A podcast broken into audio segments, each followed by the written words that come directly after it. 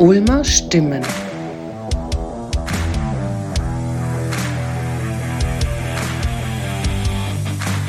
Ulmer Stimmen. Ein Podcast mit und für Ulmerinnen und Ulmer. Wunderbar, hallo, liebe Hallo. Christine. Ich freue mich, dass du heute mein Gast bist bei meinem Podcast-Projekt und ähm, heute werden wir mal etwas akademisch. Schauen wir mal. Vielen Dank. Also ich bin Christine. Ähm, ich habe mir überlegt, ich habe ja zwei gehört, wie ich einsteige. Also ich bin so alt wie die Berliner Mauer.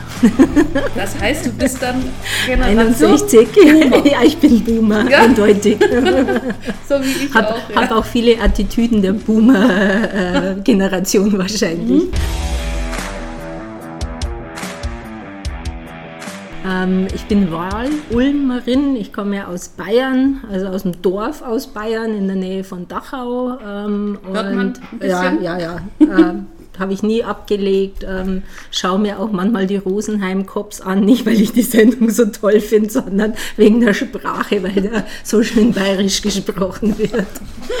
genau, ja. Ähm, und ähm, mich hat es beruflich nach Ulm verschlagen. Ich habe Ulm eigentlich nicht gekannt. Ich wusste, es liegt zwischen München und Stuttgart an der A8. Das war so ziemlich alles, was ich wusste. Ich war einmal 90 oder 89 bei einer Hochzeit hier. Kann ich mich noch an den Bären erinnern, weil wir da dann spazieren gegangen sind.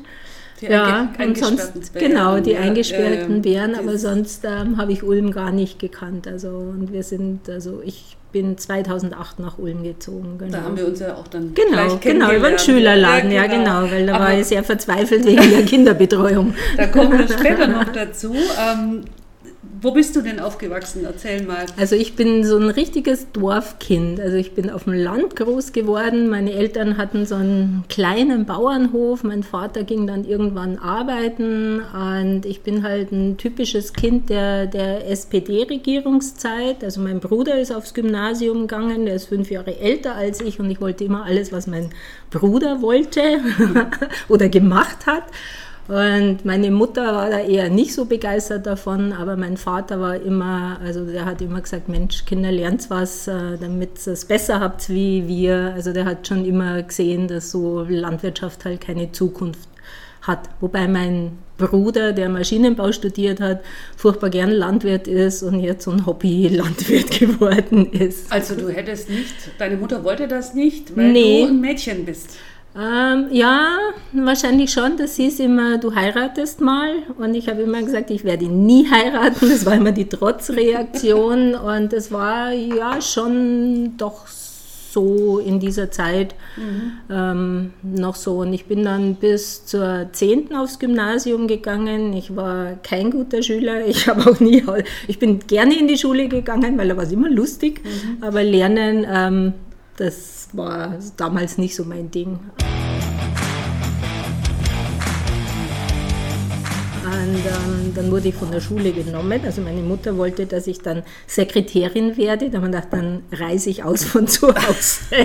Aber warte mal noch mal kurz, äh, Kindergarten gab es das auch? Nein, nein, nein, Bei da gab es keinen Kindergarten. Ich wäre so gerne in den Kindergarten gegangen. Da, von so Sachen habe ich immer geträumt. Also mich hat schon immer weggezogen, glaube ich. Schon wie ich ganz klein war.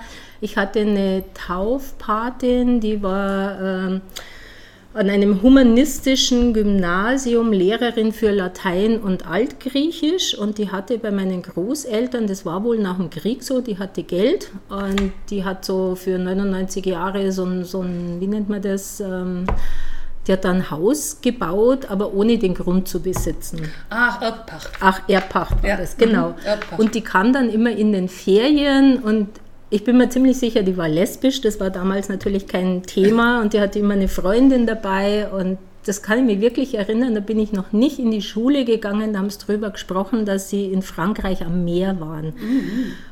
Und von da an habe ich immer geträumt, dass sie mich mal mit ans Meer nehmen. Also das war so, ja, ich habe, glaube ich, immer Fernweh gehabt, solange ich denken kann. Also kein Kindergarten, das heißt, du bist dann in dieser Landwirtschaftsumgebung Ja, meine Oma hatte eine Gastwirtschaft, da war ich also, wenn meine Eltern auf dem Feld waren, war ich halt in der Wirtschaft unten. Das war super toll, da durfte man alles, weil meine Oma mochte Kinder sehr gern. Also ich durfte absch also man durfte alles tun, abspülen, wozu man lustig war, also alles. Und geraucht wurde damals auch noch. Ah, Ja, da war ja noch zu klein zum Rauchen. Nein, ich meine aber die Gäste oder so. Ja, ja, Kinder, ja, ja, ja, nein, ja, ja, das Bier. Meine Onkels waren relativ jung. Ähm, ich kann mich erinnern, meine Mama war mal sehr böse, weil die mir Bier gegeben hatten, weil sie das lustig fanden natürlich. Meine Mutter fand das nicht sehr lustig. Also es war so richtig bayerisches Dorf. Ja. Und, und deine also Freunde hattest du dann schon auch aus der aus dem Umgebung- Dorf, aus ja dem klar. Dorf, ja? Genau, ja. Abends hat man sich im Sommer zum Verstecken spielen getroffen, also die ganze Dorfkinder zusammen und, ähm, oder Fußball spielen. Da wurde ich immer als Letzte gewählt, weil da waren die Alten, also die ab ja, bis 18 waren die da. Und dann wurden immer die Mannschaften ausgewählt und ich war halt nicht so sportlich, würde ich sagen. Das hat mich immer geärgert, weil ich immer eine der Letzten war. Und natürlich auch eine der Jüngsten damals, Ja. die da äh, Aber Mädchen. Jungs gemischt immer. Ja, war- das, das war, das war, also kann mir jetzt nicht erinnern, dass da ein großer Unterschied gemacht Also wurde das zu dieser Zeit.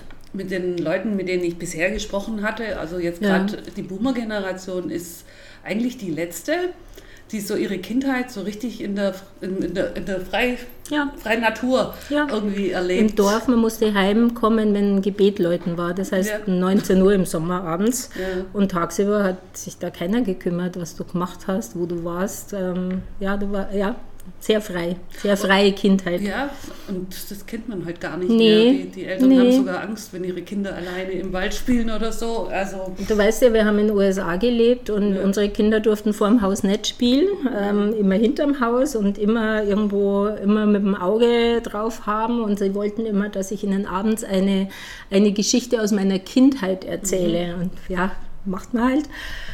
Und irgendwann hat der Camillo, da war er wahrscheinlich sieben, sechs, sieben, zu mir gesagt, er findet es richtig gemein, weil ich konnte tun und lassen, was ich Ja. wollte den ganzen Tag. Ja. Und das hat mir sehr zu denken gegeben und das stimmt, ja. Ja, es gab kein Handy, also unsere haben viel früh ein Handy dann gekriegt, wie sie hier waren, aber ähm, wir waren halt weg. Wenn wir weg waren, waren wir weg. genau. Ähm, also es- immer, wenn du nichts von mir hörst, dann ist alles, gut, genau. Ja. so war das.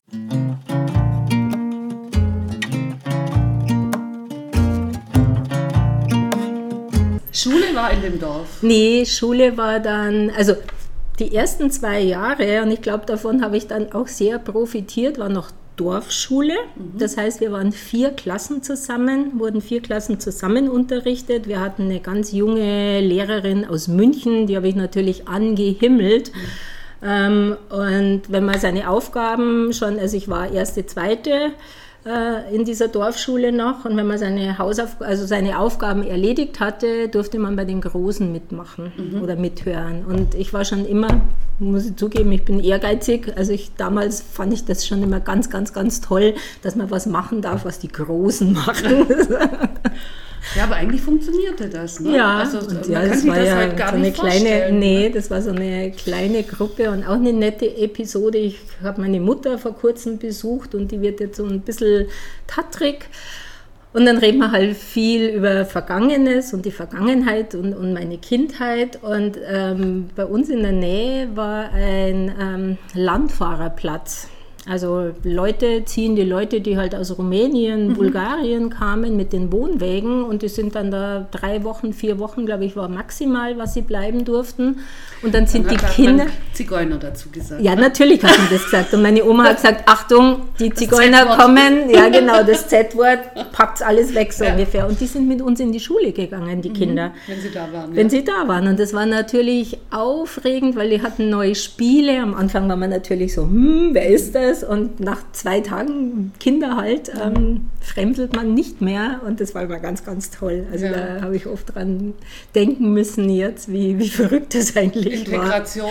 äh, Ja, anders gelebt, ja. Ja, von nat- also von. Also nicht, nicht, dass der Ort die integriert hätte, also das war, da waren weit davon weg. Es war immer die stehlen die Hühner. Also ich Ja, habe ja. nie gehört, dass irgendwo was gestohlen wurde von, von denen. Also es ist einfach, ja genau. Ja.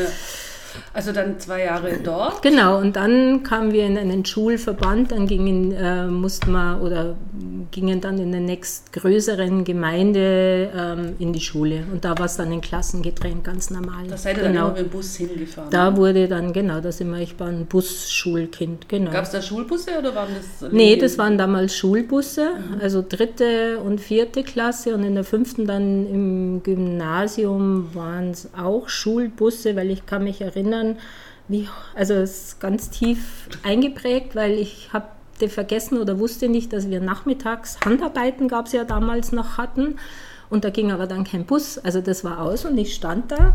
Ich hatte weder Geld dabei, weil damals, weil das ist ja lange her, in den 70ern, ähm, und wusste nicht, wie ich jetzt heimkommen soll. Und dann ist die. Da warst du 10, 11? 11, Elf. 11, genau, fünfte Klasse, das war ganz am Anfang. Und dann hat ähm, von unserem Tierarzt, die Tochter ist mit mir in die Klasse gegangen und die wurde von ihrer Mutter abgeholt und die hat mich stehen sehen. Hat gesagt, was machst denn du da? Sag ich, ich weiß nicht, wie ich heimkommen soll. Weil telefonieren, ich hätte nicht mal Geld gehabt zum Telefonieren. Hat gesagt, komm, ich fahre dich heim. Aber das ist so richtig in Erinnerung geblieben, weil wenn man Ja. sich das heute vorstellt. Aber das, laufen hättest du können oder wäre das zu weit ja, das gewesen? wären fünf Kilometer gewesen. Ähm, auf die Idee bin ich gar nicht gekommen, dass ich zu Fuß heimgehen könnte. du's gar nicht gefunden? Doch, das schon, aber ähm, Okay. keine Ahnung. Wie, wie ging es dann weiter mit der Schule? Naja, da war ich dann bis zur 10. und dann war es halt, ich soll was lernen, weil Mädchen heiraten, war immer so der Ansatz meiner Mama. Und mein Papa war halt so, naja, wenn du nichts tust, ähm, macht es ja auch keinen Sinn. Und dann bin ich von mit der 10. mit der mittleren Reife abgegangen und dann hat meine Mama immer probiert, alle, die sie gekannt hatten, mich in irgendein Büro zu bringen. Und ich muss dazu sagen, ich habe in der, das war neunte Klasse und ich hatte wirklich, wir haben so viel Spaß gehabt, beste Freundin in der Schule, wir haben so viel gelacht. Und bei uns gab es eben im Nachbardorf eine Bücherei. Also damals hat man ja nicht wie heute alles online bestellt. Und ähm, dann hing es immer davon ab, äh, welche Bibliothekarin, Bibliothekarin da waren, was man sich ausleihen konnte. Und da ging es halt so los, neunte Klasse, ein bisschen mit Politik auch, Interesse.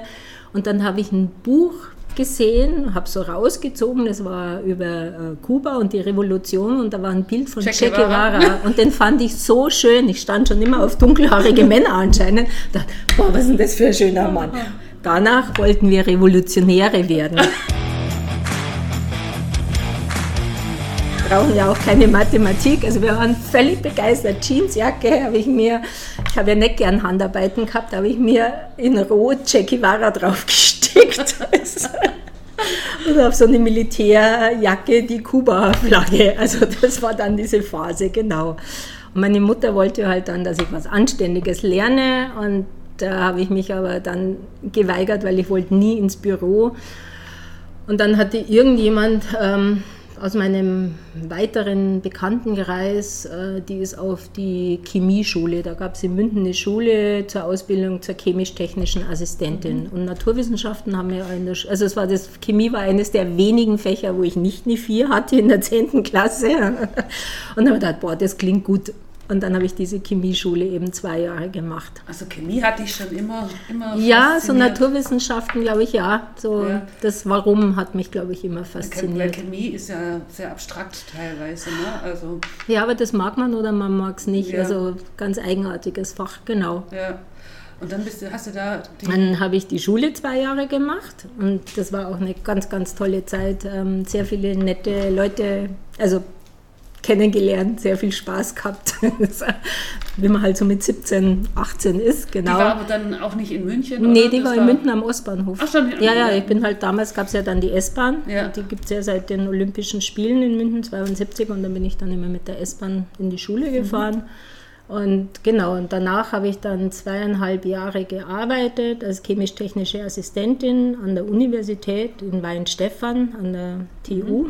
Außenstelle ist das und hatte einen Chef, der also ein ganz seltsamer Mensch war. Also ich kann gar nicht beschreiben. Jedenfalls ähm, war das immer so, der wollte, dass ich das mache, was er sagt.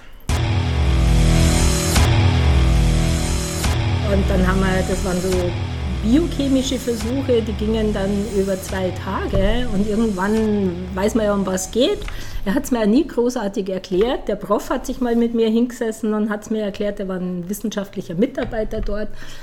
Und bei einem dieser Versuche hat er dann, habe ich gesagt, da fehlt was. Sie haben vergessen, das und das aufzuschreiben, weil er hat mir dann immer aufgeschrieben, was ich tun muss. Und dann sagt er zu mir, Sie sollen das machen, was ich Ihnen sage. Na mal gut, na, dann mache ich es halt so. Ich wusste, dass es nicht geht. Natürlich hat es dann nicht funktioniert. Also warum es nicht funktioniert? Aber ich habe es Ihnen ja gesagt. Und zu der Zeit, da ich an der Uni gearbeitet habe, haben ja auch viele Leute als Freunde gehabt, die studiert haben. Und weil ich wirklich nicht heiraten wollte, habe ich gedacht, nee, also mein Leben lang will ich das nicht machen und so haben. Und dann bin ich wieder auf die Schule gegangen, mhm. habe eben mein Abi nachgemacht und habe dann studiert. In München alles, oder? Ja, genau. In München habe ich an der Berufsoberschule, mhm. Technik war das, mein Abi gemacht. Dann haben wir gedacht, ich weiß nicht genau, was ich machen will. Dann habe ich noch eine Fremdsprache dazu genommen. Also kann man ein Jahr danach nochmal die Prüfung für eine Fremdsprache machen. Da habe ich ein Jahr Französisch am äh, Französischen Kulturinstitut mhm. in München gemacht. Das musste man selber zahlen. Das habe ich mir am Oktoberfest verdient. Als Bedienung damals im Garten draußen. Also war unheimlich viel Geld, aber das ging dafür diese Sprachausbildung praktisch und danach ähm, wollte ich eigentlich Lebens eigentlich Tiermedizin studieren. Ich wollte homöopathischer Tierarzt werden, sehr realistisch. Land, nicht, nicht Kleintiere, so, sondern so, so Land, große, so, ja, genau. Ähm, habe dann diesen Medizinertest gemacht, habe dann keinen Studienplatz dafür gekriegt und habe mich dann für Lebensmittelchemie, das hat mich einmal interessiert, also beworben. Das war ja auch zentrale Studienplatzvergabe und habe dann in Berlin einen Studienplatz dafür gekriegt und habe aber gerade einen neuen Freund gehabt und dann bin ich nicht gegangen, weil ich schon immer eher wahrscheinlich feig war, weiß ich nicht. Ich, ja, ich habe es dann nicht gemacht und darum habe ich dann in München Chemie studiert.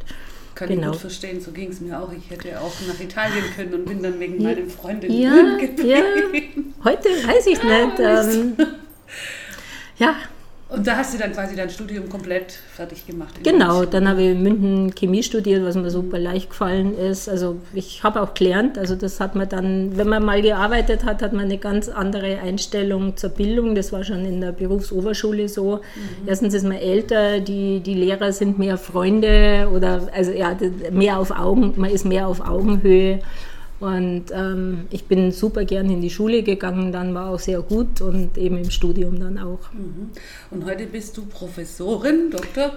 Genau, Kranz, genau, ne? außerplanmäßige Professorin. Ich wurde nicht ähm, äh, offiziell berufen, aber ich habe alles äh, gemacht, was man für eine Professur braucht und dann kann man eben das werden. Genau ähm, am Institut für analytische und, und bioanalytische Bio. Chemie genau, an der Uni genau, Ulm. Ja. Genau, und so sind wir nach Ulm gekommen. Ja. Wir waren dann Du, du, äh, müssen wir noch mal kurz ja. eine Runde zurück. Du hast ja dann irgendwann mal deinen Mann kennengelernt, oder? Den, genau, ich habe dann ähm, fertig studiert, habe dann in der ökologischen Chemie äh, meine Diplomarbeit gemacht, weil eigentlich das, das damals, ja, 80er Jahre, ich hatte einen Freund, dessen Mama war bei den ersten Grünen in Bayern mit dabei und da war ich halt auch öfters. Und das war halt dann, ja, das kann man sich heute gar nicht mehr vorstellen. Ähm, die Praktika, die wir gemacht haben in München, die Abzüge haben nicht super funktioniert, die Wasserstrahlpumpen, also das war, was da alles ähm, nicht, was man heute nie wieder so machen würde. Also da war halt Umweltschutz noch nicht so weit.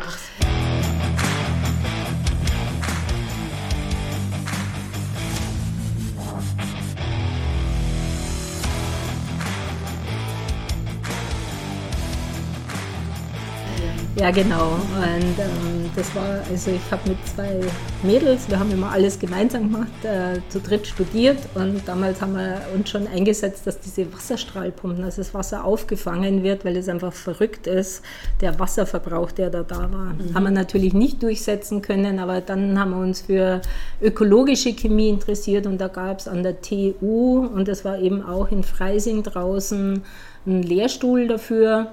Und äh, da habe ich dann in Attaching, das ist bei Freising, meine Diplomarbeit gemacht und war dann ganz bitter enttäuscht von, von diesem Institut, die weit weniger grün war, als ich mir das vorgestellt habe.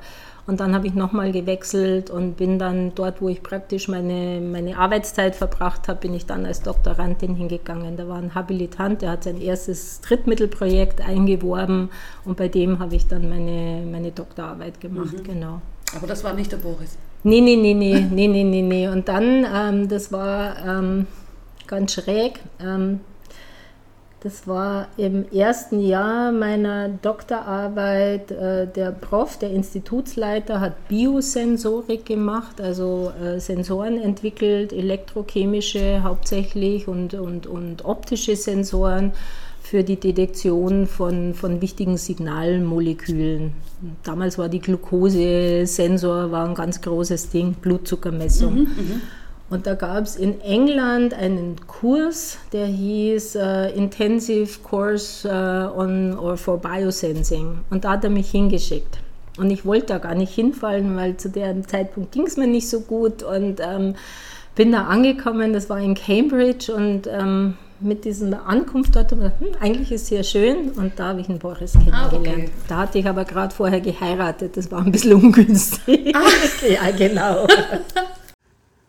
Dabei wollte sie doch gar nicht heiraten, oder?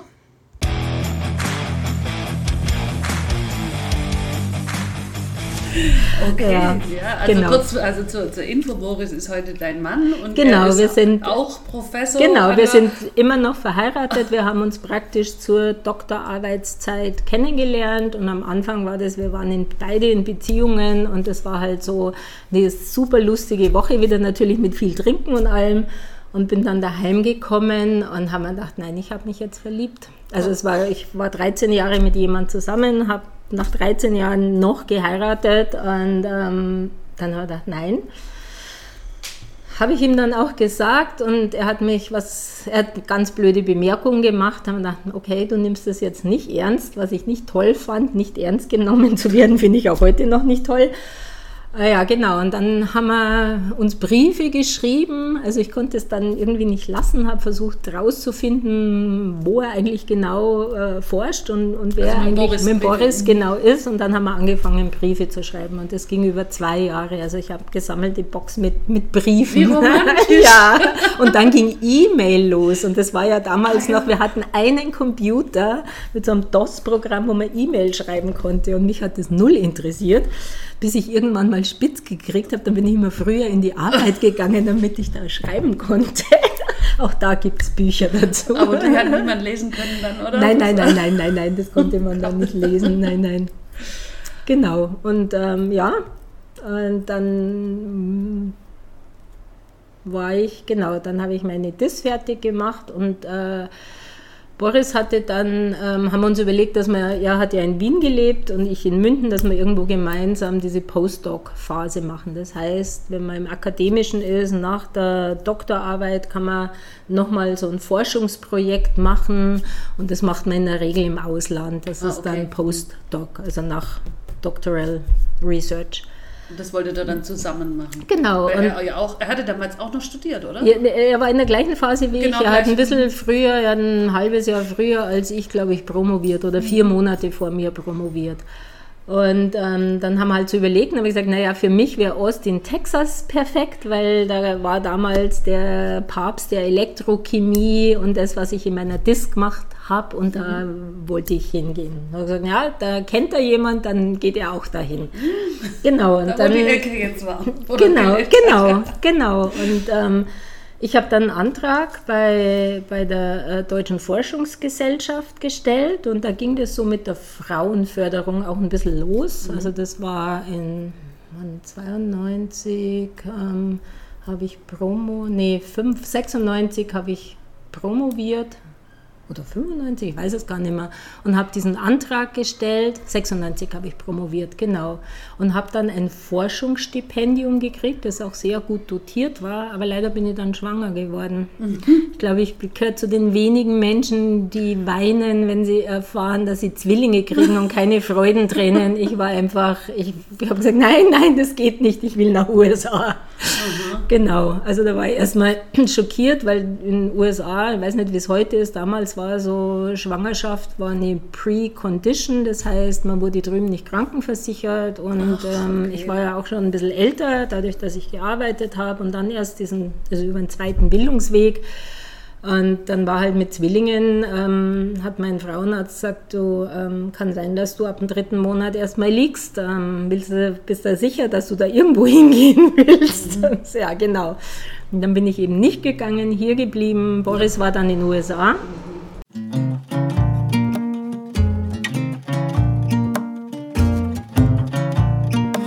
Und ist dann zurückgekommen kurz vor der Geburt der Kinder. War der dann in Austin, Texas, oder? Er war in Austin, Texas, ja, ja genau. Ich habe ihn damals dann zweimal besucht mhm. ähm, und ähm, genau, und dann ist er zurückgekommen und die DFG war aber so großzügig, ich konnte das Projekt dann aussetzen, also die haben nicht gesagt, nee, kannst du nicht machen.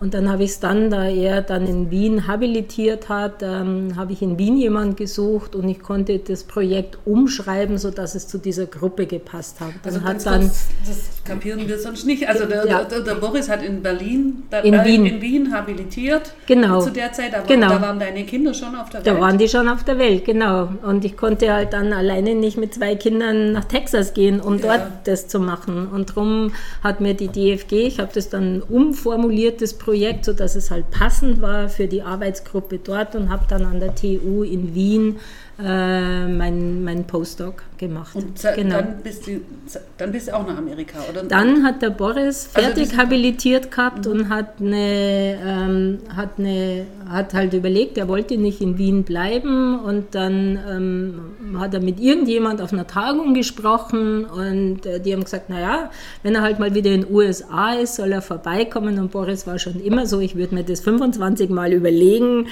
Boris, wir waren auf einer Hochzeit in Austin eingeladen, hat gesagt, da fliegen wir über Atlanta mhm. und ist praktisch sechs Wochen später dahin geflogen und äh, einen Vortrag gehalten und dann haben sofort ein Angebot gemacht. Und dann war irgendwie, was machen wir jetzt? Gehen wir da hin oder gehen wir da nicht Uni, hin? Uni äh, Atlanta, oder was ja, genau, das? Georgia Tech, mhm. Georgia Institute of Technology ist eine sehr gute äh, staatliche Uni.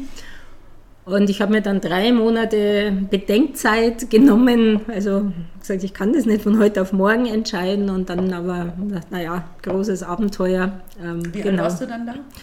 Da war ich, die Kinder sind geboren, da war ich 36, 38, 38, 38 39. Und die Kinder zwei? Genau, drei, die waren drei. 2000 sind wir rübergegangen. Also du hast genau. Junge und ein Mädchen. Genau. Camilla, äh, Camillo, Camillo, und Chiara, genau. Ja. Und da sind wir genau. Super Kinder. Mit drei waren sie, wie wir rübergegangen sind, sind sie, also im Oktober sind sie drei geworden und wir sind ähm, am 23. Dezember rübergeflogen. Genau, und ich habe am 2. Januar arbeiten angefangen und die sind am 2. Januar in die Kinderkrippe gekommen. Wie war das dann dort? Seid ihr da, hat man euch das dann organisiert, wo ihr wohnen könnt? Und, und nee, wie, wie aber das, ähm, das ist ein bisschen anders als hier, finde ich. Äh, die Kollegen und Kolleginnen an, äh, in der Chemie dort die haben dich super unterstützt, die haben dir erklärt, also wohnen, wo du wohnst, hängt davon ab, wo du deine Kinder in die Schule schicken willst und haben uns halt gesagt, was sind die guten Schulen in Atlanta im inneren Bereich, weil so weit fahren ist halt schwierig, wenn beide arbeiten. Und ähm, genau, und dann haben wir uns halt da die Schulen angeschaut erstmal und dann die Häuser. Und in und die US waren doch erst zwei. Drei, kind, drei. drei waren es. Aber du weißt ja, dann mit fünf kommen die schon in die Schule und dann müsstest du dann umziehen und drüben ist kein Mietmarkt. Also jeder kauft, so wie wir hier eine Jeans kaufen, kaufen die Häuser so ungefähr. Mhm. Man geht rein, sagt, ja, passt, schön, gut. Mhm. Und wir haben dann auch ein Haus gekauft. Mhm. Das ist natürlich als eine riesen Loan. Ähm, Finanzierung, Finanzierung ja. über die Bank. Und ähm, das war aber dann in einem ganz schönen Bezirk und dann kannst du drüben, also du gab es ja E-Mail schon und dann gibt es halt so Nachbarschaftsgruppen und da schickst du eine E-Mail hin und ich hatte, glaube ich, innerhalb von einer Woche alles organisiert. Ganz anders als hier, wo es immer eigentlich schon noch mehr über Mundpropaganda und dann muss man fragen und dann dauert es ewig. Also drüben ist es, weil die Leute so viel umziehen, ist man super schnell drinnen, aber auch super schnell draußen, dann, wenn man wieder geht. aus den Nee, Augen, ja, ja, ja, aus ja. dem Sinn, ne? Ja, schon. Also wir gelten als komisch, weil wir halt immer noch hin und wieder nach Atlanta kommen. Ich habe Freunde, die sind dann nie wieder hingegangen. Die sind dann nach Texas gezogen. Ich glaube, die waren nie wieder in Atlanta. Hat Ja. sie auch nicht mehr interessiert. Und wir Das sind da europäischer. Also so, ja. Atlanta ist ja eine Riesenstadt. Ne? Ja. Und das ist ja Georgia, das sind ja Südstaaten. Ja, ne? ja, ja, Also ja. erzähl Ja, mal ein bisschen aus deiner Amerika-Zeit, wie das war mit den Kindern. Ja, also wir wollten sie damals eigentlich in was, äh, der Name war Magnet Schools. Das waren Schulen, die sich auf gewisse Themen spezialisiert hatten und da gab es eine, die war auch so wissenschaftlich, wenn ich mich richtig erinnere, ausgerichtet und die war ganz nah an der Georgia Tech, wo wir gearbeitet haben. Und ich habe mir gedacht, super, Darf ich kurz fragen, Ja. die Georgia Tech, ist es eine Universität, so wie man sie sich hier vorstellt? Genau, in der Campus. In der, ja, genau. In die der war, Stadt. wenn, wenn man ans Coca-Cola-Museum denkt, im anschließenden Viertel. Okay. Also es ist wirklich in, in der Stadt, im Zentrum fast. Genau. Mit Peripherie drumherum und, und, Infrastruktur Campus. und alles. ist ein ja. richtiger ja. Campus. In den USA gibt es immer eine Sportanlage an den Universitäten. Da gab es ein Schwimmbad, äh, Laufbahn, das Footballstadion. Ja, also das ist viel wichtig, größer. Mensa, also das ist so ein richtiger Campus. Und Bars und, und Restaurants? Und Äh, die waren außenrum. Die waren außenrum. Die waren außenrum, genau. Und äh, die Georgia Tech äh, war dann, also von vorne gesehen, die Georgia Tech war ein gutes Viertel und hinter der Georgia Tech war es heute nicht mehr so. Es wurde alles äh, entwickelt, da gibt es super neue Häuser und alles war das schlechte Viertel. genau. Und dann haben wir uns diese Magnet School angeguckt. Und das war praktisch African American. Da waren so gut wie gar keine Ah, äh, okay. weißen Kinder. Und ich hatte am Anfang äh, an der Georgia Tech habe ich ein Labor geleitet und organisiert in der Analytik und hatte ein Büro, das ich mit einer African American geteilt habe. Die, also ich habe sie wirklich geliebt. Wir haben so tolle Gespräche immer gehabt. Ähm, und wir waren, das war mir immer näher. African Americans in den Südstaaten sind uns Europäern, finde ich, ein bisschen ähnlicher, weil sie viel offener sind, viel emotionaler. Die schreien mal ihre Kinder an, während so diese Middle Class, White, Süd. Und ich dachte, gehen die in den Keller? Ja sehr konservativ, oder? Nicht nur konservativ, sondern so dieses, ähm, wie man miteinander umgeht, so dieses extrem höfliche hat da eine ganz große Rolle gespielt. Also viel weniger so das Direkte.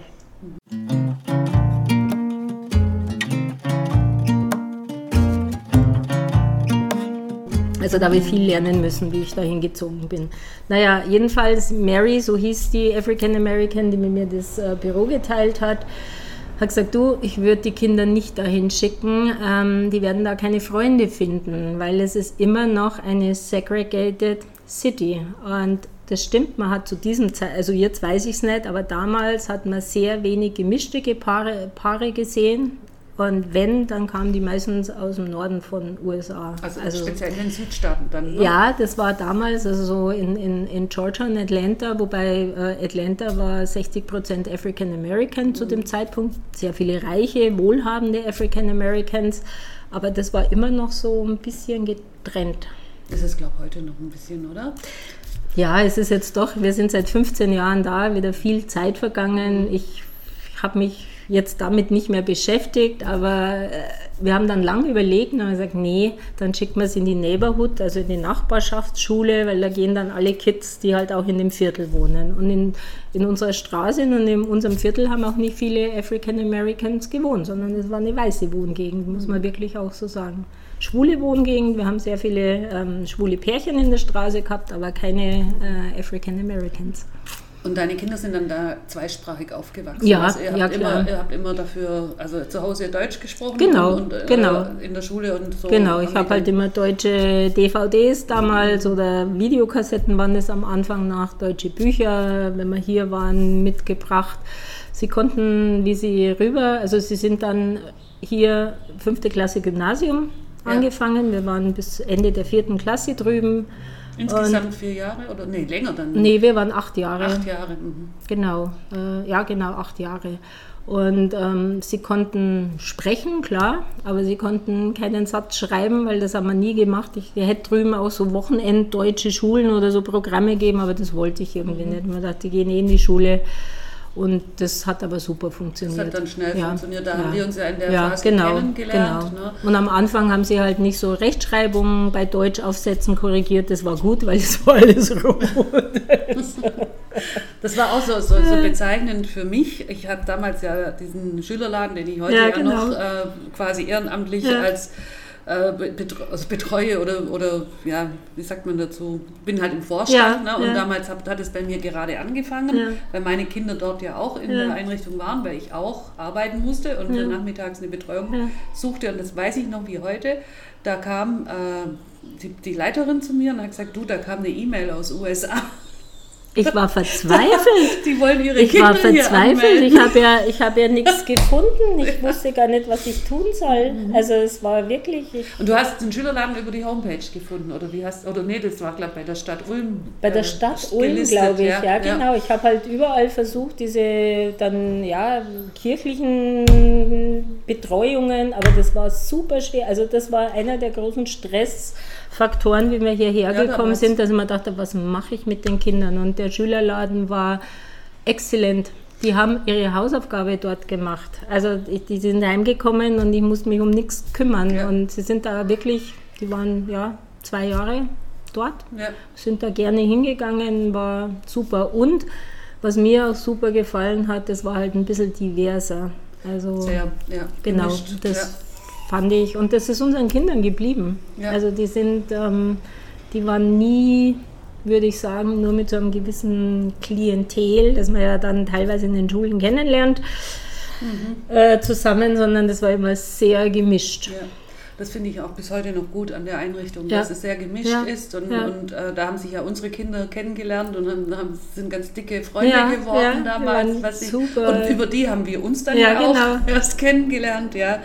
Ähm, das war natürlich in Amerika einfacher mit der Ganztagesbetreuung, ne, mit den Kindern. Also das muss ich wirklich sagen und da denke ich oft, dass wir einen Fehler gemacht haben, weil in den neuen Bundesländern zu Zeiten der DDR war das auch so. Und wir waren so snobbisch und haben, weiß ich nicht, ähm, haben die Vorteile oder gar keine Vorteile gesehen. Wir haben es einfach alles gesagt, das, das ist nicht haben gut. wir im Westen eh immer alles genau, besser gemacht. Genau, ne? also das also, war der Eindruck ja. und, ähm, und da gibt es sicher auch ein Nord-Süd und, und Stadt, kleinere Städte, Landgefälle. Ja. Ähm, aber das war wirklich schwierig. Jetzt haben ja die Schulen mehr Nachmittagsbetreuung. Das gab es damals praktisch in der fünften Klasse nicht. In der sechsten haben sie es eingeführt. Da wollten aber unsere Kinder nicht hingehen, weil entweder es war super laut oder es war so ein strenger Lehrer. Ähm, also es war nicht optimal.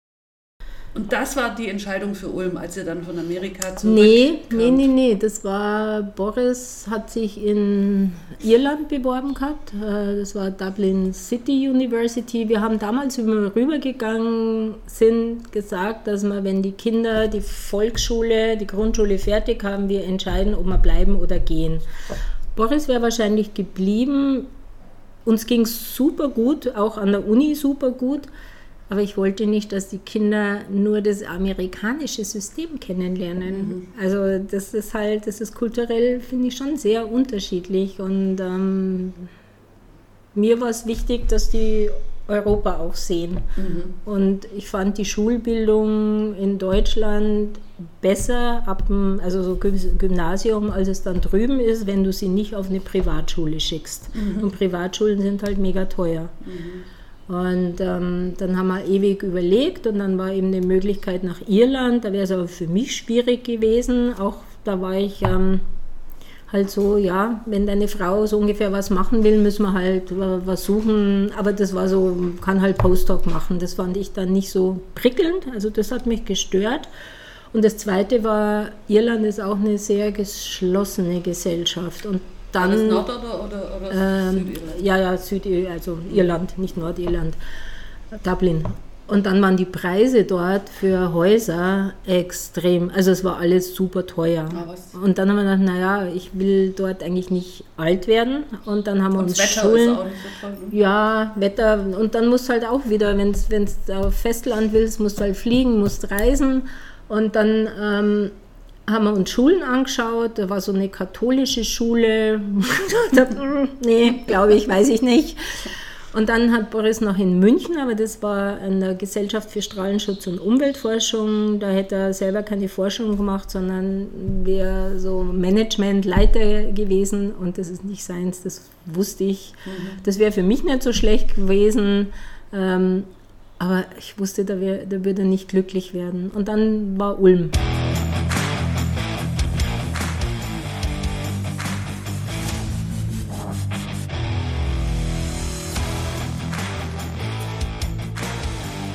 Das war Zufall, weil ein Ulmer Professor an der Georgia Z zu Besuch war. Den kenne ich aus meiner Promotionszeit.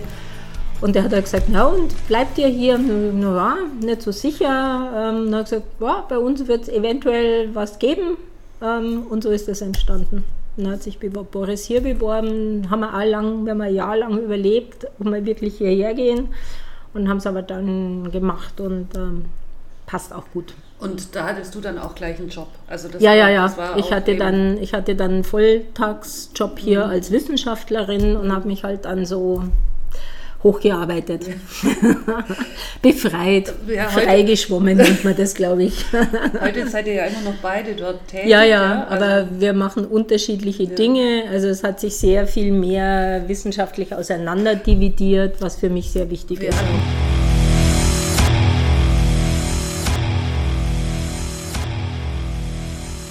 Frage ich jetzt nicht, was der Boris genau macht, aber was du genau machst jetzt an der Uni, was ist dein... Okay, äh, also ich bin so erklären, von... Ja genau, ich bin ähm, von meiner Ausbildung her ähm, allgemeine Chemikerin und habe dann in der analytischen Chemie habilitiert und mache aber Elektrochemie, aber auf ganz kleiner Fläche. Also ich entwickle Methoden und wende Methoden an, wo man ortsaufgelöst im Mikrometer und kleiner Maßstab messen kann. Und das ist natürlich interessant für alle aktiven Oberflächen. Also ich habe ein Projekt, es gibt ja oben das äh, Exzellenzcluster für Batterieforschung, für, also nach Lithium-Batterieforschung. Äh, da habe ich Projekte drinnen und dann haben wir ein Projekt, ein Transregio, das ist mit Jena zusammen. Da geht es um die lichtgetriebene molekulare äh, Wasserspaltung, also Wasserstoffentwicklung. Und da geht es halt immer um Grenzflächen, die man untersuchen muss. Also wenn ich jetzt irgendwas habe, was jetzt so Wasserstoff erzeugt, dann ist das irgendein Material und dann ist es natürlich nicht homogen aktiv. Das hängt davon ab, wie die einzelnen Komponenten zusammengesetzt wird. Und da ist halt interessant, lokal zu messen. Und auch. wie muss man sich das vorstellen? Mit Reagenzgläsern? Nee, nee, nee, nee, nee, nee. Nee, das sind Geräte, das ist die äh, Raster-Sondenmikroskopie. Weiß nicht, die Raster-Tunnelmikroskopie gab es einen Nobelpreis dafür.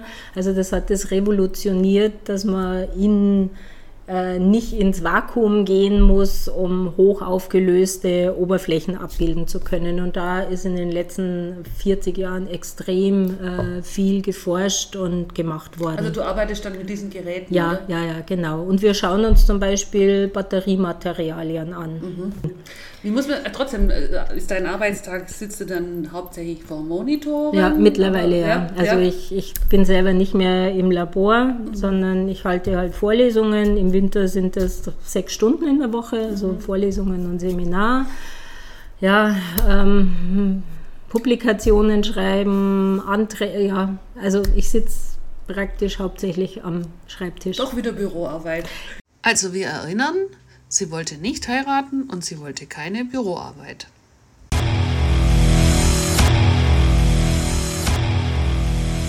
Aber eine andere Art der Büroarbeit, weil ich mir die Büroarbeit, weil mir ja keiner sagt, ich muss es jetzt machen. Aber ich habe auch gehört, dass du dich auch für die Frauen einsetzt an der Uni. Ähm, ja, wahrscheinlich aus meiner eigenen Geschichte heraus. Also ich musste mich immer frei schwimmen. Ich bin auch hier am Anfang ah, die Frau vom Mitzaikow. Also ich war immer die Frau von und das war in den USA am Anfang so und das dauert halt eine Zeit.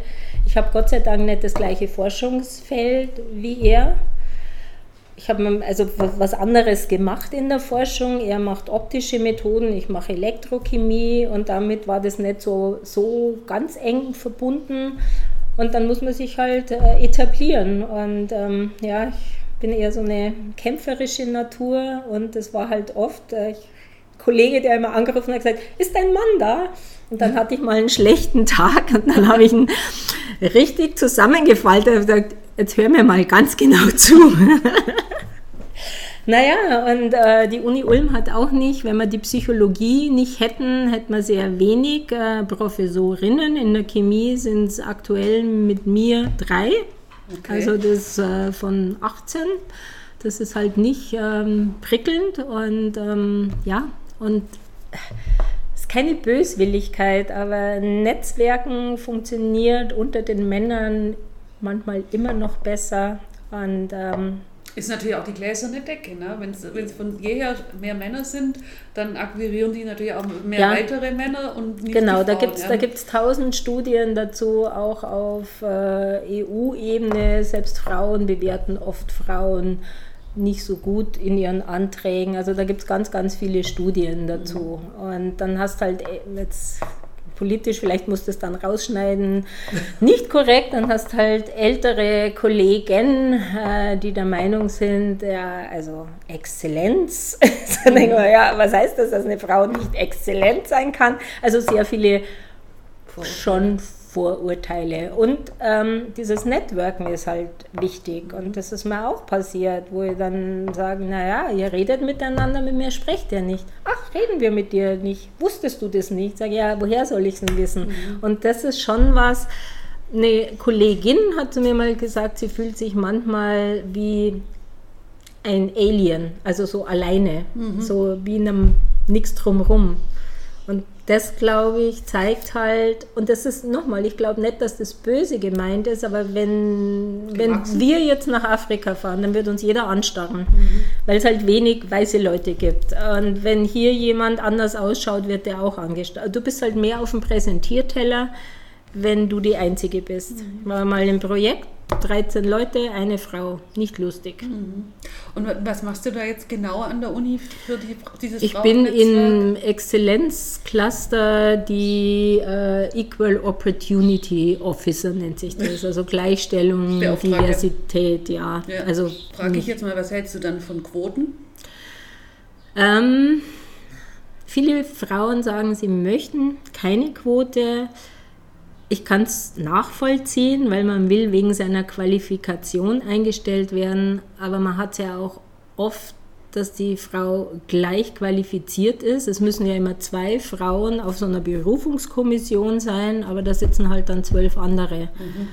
Also ich bin, Fall, ich bin, ich wäre für eine äh, ähm, zeitlich begrenzte Quote, sodass man das eben mehr ausgleichen kann. Mhm. Ich Andersrum wäre es genauso. Also ich mhm. glaube, ich möchte auch nirgends arbeiten, wo nur Frauen sind und zwei Männer. Das ist auch nicht besser, sondern so ein, so ein gutes, ausgeglichenes Verhältnis, das wäre wirklich so als Starthilfe, das genau. ist dann etabliert, das ist dann genau und dann genau und da, ja ja ja klar, weil da dann hast du Role Model, also da ändert sich wirklich was mhm. und der Umgang miteinander ist einfach unterschiedlich.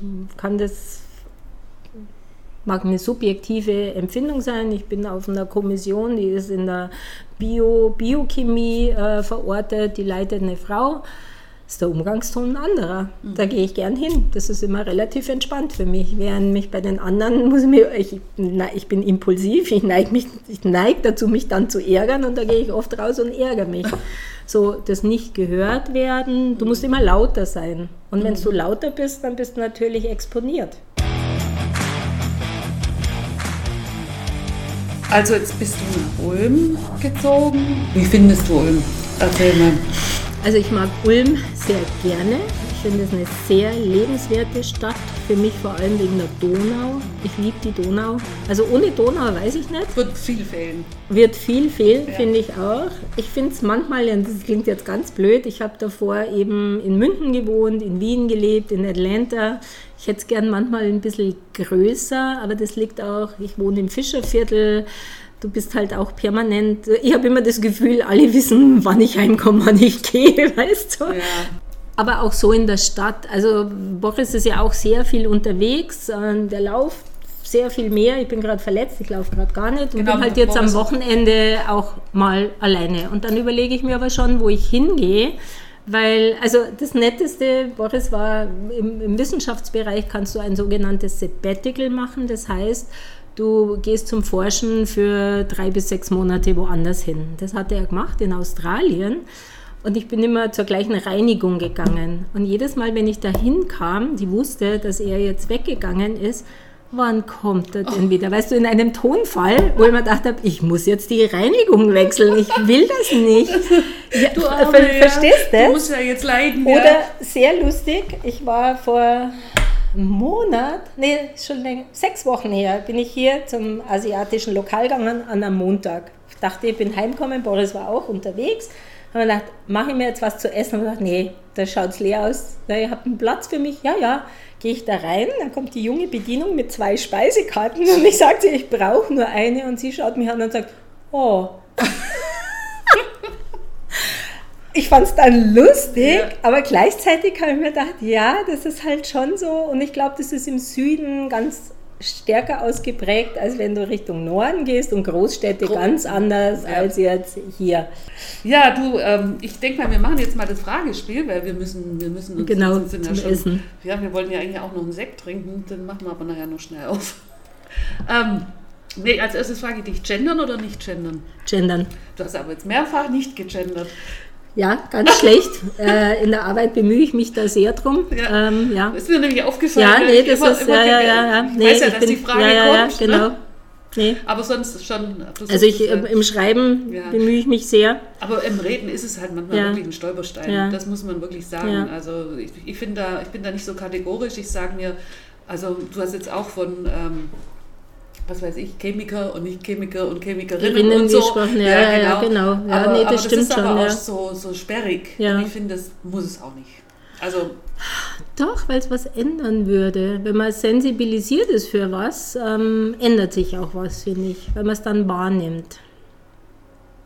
Weil wenn, wenn ich jetzt sage, ich gehe zum Arzt, dann hat jeder einen Mann im Kopf, Im, Kopf, ja. im Bild. Und ja. ich habe eine Freundin, die ist Ärztin und sie kommt oft rein und dann wird sie gefragt, wann kommt der Arzt? Aber das ist ja wieder was anderes, wenn du, also wenn du zur Ärztin gehst, ja. dann sagst du natürlich, ja, ich gehe zur ja. Ärztin. Ne? Ja. Aber wenn man über Ärzte redet, dann ist es männlich. Dann ist es männlich. Also ich bin da, nee, ich bin für Gender. Okay. Porsche oder Tesla? Tesla. Äh, trotzdem äh, Elon Musk seinen Eskapaden. Es gibt ja andere E-Autos, man muss es ja nicht von, man braucht ja keinen Tesla. Also ich mache nichts mehr. Also Twitter ist für mich gestorben. Ja, das, ja, ja, für mich auch. Schon längst, ja. Äh, Spieleabend oder Filmeabend? Filmeabend. ja, ihr seid auch alte Filme. Ja, ja, ne? ja, ja. Bier oder Wein? Ha, Wein, aber in letzter Zeit trinke ich auch öfters Bier, weil ich, wenn ich heimkomme und so heiß ist und ich Durst, ja, erfrischender, genau. So, ja. Ja. Ja. Ähm, Tel Aviv oder Jerusalem? Tel Aviv. Mhm.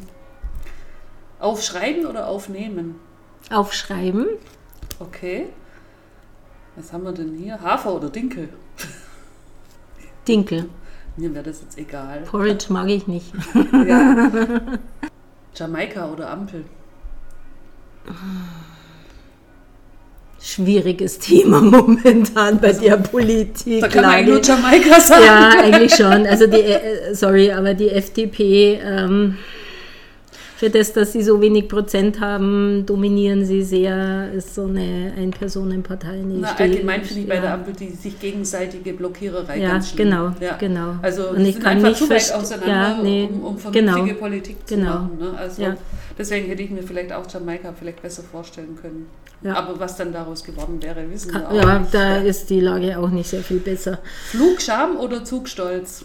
Ähm, Flugscham, weil ich doch relativ viel unterwegs bin mit Tagungen und doch wieder sehr viel fliege auch. Also nicht in Deutschland nicht, aber nach Dänemark würde ich jetzt nicht mit dem Zug fahren, mhm. sondern fliegen und ähm, die Verspätungen sind manchmal auch ja. äußerst mühsam. Und die Kommunika es ist eine Kommunikation. Oft können sie nichts dafür, aber kann man ja auch sagen, was passiert ist. Ja. Mich ja auch noch interessieren würde, was machen eigentlich eure Kinder? Deine Kinder, ja, was machen die heute? Ja, also jetzt haben die zwei wir so, waren so Chemiker als Eltern, ja. Naturwissenschaftler, wir waren wohl ein sehr abschreckendes Beispiel. Also unser Sohn hat jetzt einen Bachelor in Biophysik gemacht, auch super Noten und hat aber währenddessen schon immer äh, gesprüht und mit Kunst geliebäugelt und dann hat er sich Tätowieren beigebracht und jetzt arbeitet er als Tätowierer. Haben ein Studio in Berlin aufgemacht, hat gesagt, das akademische, nee, danke. Unsere Tochter war schon immer ein Lebenskünstler, die wollte auch immer Kunst machen, hat jetzt einen Bachelor. Ist auch sehr begabt, muss man sagen. Ja, ähm, einen Bachelor in Illustration gemacht, aber macht jetzt mal wieder eine schöpferische Pause. Ist ganz viel in Israel, also mhm. sie hat gesagt Tel Aviv. Da fühlt sie sich daheim, die sind genauso chaotisch wie sie. Ähm, und jetzt trotz den ganzen Demonstrationen? Ja, nee, sie war so? auch während der Demo und fährt jetzt im Oktober wieder. Und ähm, ja, sie weiß noch nicht, was sie weitermacht. Okay. Aber irgendwann wird es Zeit, dass sie mal ähm, ganz unabhängig werden. Camillo sieht das ein, Chiara sagt dann, ja, wieso?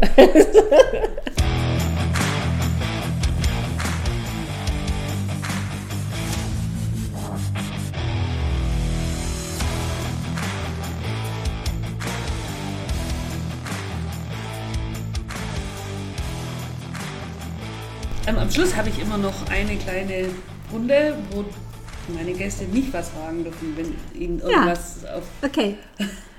Was würdest du in Ulm anders machen? Äh. Oder wie würdest du dir Ulm wünschen, wenn du dir was wünschen könntest? Also, was schwierig ist, was man so nicht einfach ändern kann. Was ich mir wünschen würde, wäre, dass die Ulmer ein bisschen freundlicher werden. Also ein bisschen mehr von diesen, es muss ja nicht ganz so wie bei den Amerikanern sein, aber diese, diese oft sehr ruppige mhm. und, und bruttelige Art. Mhm. Äh, man hätte es so viel leichter, wenn man, wenn man einfach eine gewisse Freundlichkeit einfach irgendwie ähm, ja, öfters also macht ja. oder netter zueinander ist. Also gerade bei Behörden oder so. Also ja. das ist echt ja. äh, teilweise wirklich schwierig. Stimmt, ja. Und was, was man tatsächlich auch ändern kann, was, was, mir, was ich finde unbedingt passieren muss, wir müssen den Verkehr mehr aus der Stadt rauskriegen. Und also, grüner. Ja, viel also, grüner, ja. Es wird alles zu ja. gepflastert, ja. es gibt so wenig Grün in der Stadt. Ja, ja. und auch, auch tatsächlich, auch das äh, bemängel ich auch immer wieder, wenn, wenn ich in den Sitzungen bin, wenn wir Sachen vorgestellt bekommen, wenn sie irgendwelche Plätze wieder neu gestaltet haben, da, wo, ist, wo ist denn da das Grün? Ne? Also, Bei der Sparkasse zum Beispiel, dann setzen sie diesen Baum da in der Mitte, wenn die Leute da sitzen, müssen sie echt aufpassen, dass ihnen keiner über die Füße fährt. Also das ist also ganz schade, finde ich. Man kann natürlich keine Wiese hinmachen, Nie. Aber ähm, es gibt schon auch andere Möglichkeiten und da kann man sich viel abgucken, wobei ich auch mal ein Stück Wiese nee, da müssten auch nicht so viele, finde. da müssten nicht so viele Leute durchfahren. Ich wohne ja da hinten, das ja, ist der Wahnsinn. Ist, ist Seitdem die Sparkasse da ist, ist das echt der Wahnsinn. Wir arbeiten Und so eine Begrünung wäre da sehr ja. viel.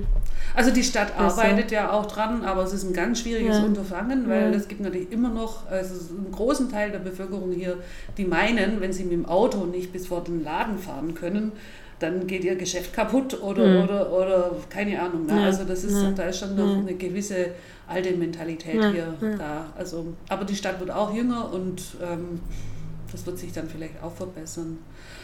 Christine, der Sekt wartet im Kühlschrank. Ja, genau. Jetzt ja. das also, das war jetzt ein ganz tolles Gespräch mit dir und, und ich freue mich, wie wir das jetzt ähm, bearbeiten, bearbeiten. Okay. Dann, ähm, das aber dachte ich, habe eigentlich gar nichts zu erzählen, weil da hat jeder was zu erzählen. Meine Zeit endet so schnell. Man erfährt dann doch immer Sachen, man ja. denkt, man kennt die Leute, aber man, man weiß so vieles ja. dann doch nicht. Also ich bedanke mich, dass du da warst. Und, ich ähm, bedanke mich für die Einladung, das war jetzt echt nett. Super, also, tschüss. Tschüss.